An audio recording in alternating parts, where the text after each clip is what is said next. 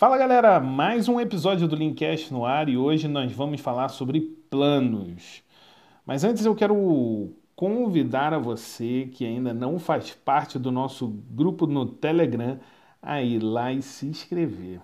Lá eu aperto play e sem muita formalidade eu compartilho meus pensamentos, devaneios e um conteúdo bem bacana que você só vai ver por lá. Dá um Google e coloca enxerga aí no Telegram que você vai achar fácil, fácil. Mas chega de merchan e vamos ao que interessa. Roda a vinheta aí.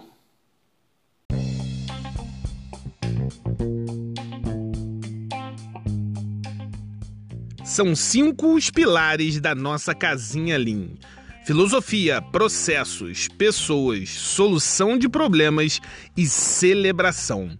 Aqui neste podcast você encontrará uma forma diferente de enxergar o mundo através do Lean. Porque uma coisa eu posso te garantir: Lean nunca será uma modinha.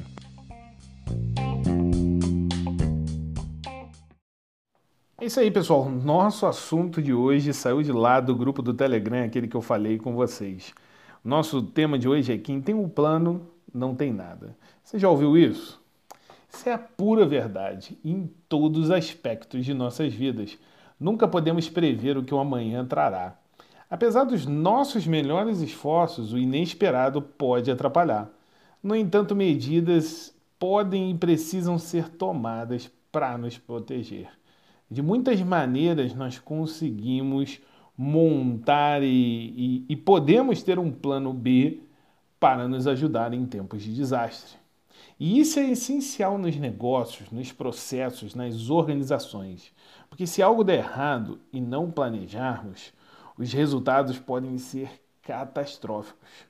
Nosso dia útil sofrerá, podemos perder lucros e, em casos extremos, precisaremos dar alguns passos atrás. Será que tudo que temos vivido não tem nos ensinado isso? É, a crise que temos vivido ela nos mostra que precisamos de fato ter planos, plano B, plano C, plano D e por aí vai. Se tivermos um plano alternativo, podemos suavizar esse golpe. Usando nossa agilidade estratégica, nós podemos responder rapidamente e seguir em frente, apesar dos contratempos que podem ter acontecido conosco.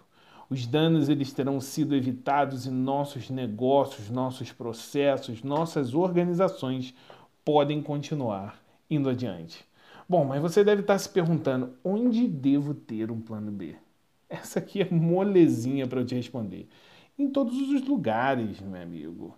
Nas áreas de sua empresa que são consideradas arriscadas, você deve ter algo como backup para aqueles momentos como agora nos processos que são críticos na sua organização, você precisa ter um plano B, um plano C, você precisa ter uma alternativa para seguir adiante. O grande problema dos planos B, C, D e etc. é que muitas vezes ele é confundido com uma abordagem alternativa ou completamente diferente. No entanto, isso não precisa necessariamente ser verdade. O plano B deve ser aquele que te conduzirá a atingir o plano A. Não precisa necessariamente ser um substituto, mas sim uma adição ou uma expansão, porque ele tem que ser a extensão do processo. Esqueça aquela ideia de que plano B começa com se não der certo eu pulo para cá. Não, o plano B tem de ser baseado no valor ao cliente. Com base nesse valor, você criará planos A, B, C, etc. Tentar resolver o problema vai te levar por caminhos diferentes, mas o foco é o resultado esperado no plano A. Valor para o cliente. Tudo bem, eu sei o que você está sentindo, né? Nunca é bom ver o seu querido plano A indo para o ralo, não funcionando. Mas não se esqueça que trabalhar com Lean nada mais é do que partir para um jogo de probabilidades. Porque melhoria contínua não quer dizer acertar de primeira. Se você quer se diferenciar dos demais, precisará ser estratégico e inteligente, sempre com um conjunto de planos, com capacidade de, sobremesa, de sobrevivência. O gordinho falando sobremesa. ai, ai. Uma dica que eu dou agora é montar uma árvore de decisão. Ela vai tirar tudo da sua caixola e vai te obrigar a analisar cada estágio do processo. Os prós, os contras, antes que cada estágio ocorra de fato. Será que você tem antes de iniciar os seus processos ou o seu programa de melhoria, você tem desenhado uma árvore de decisão? Será que você tem colocado ali todos os prós e contras, tudo que pode acontecer? Para não encher linguiça, já estou terminando, vai mais uma dica. Quando se trata de preparar um plano B, simplesmente não demore. Tudo pode estar em ordem hoje mas amanhã poderá ser muito diferente. Trabalhe sempre com um plano de recuperação em mente. E se surgirem problemas, de qualquer forma ou formato, você terá um plano B para manter seus negócios, processos e organização funcionando.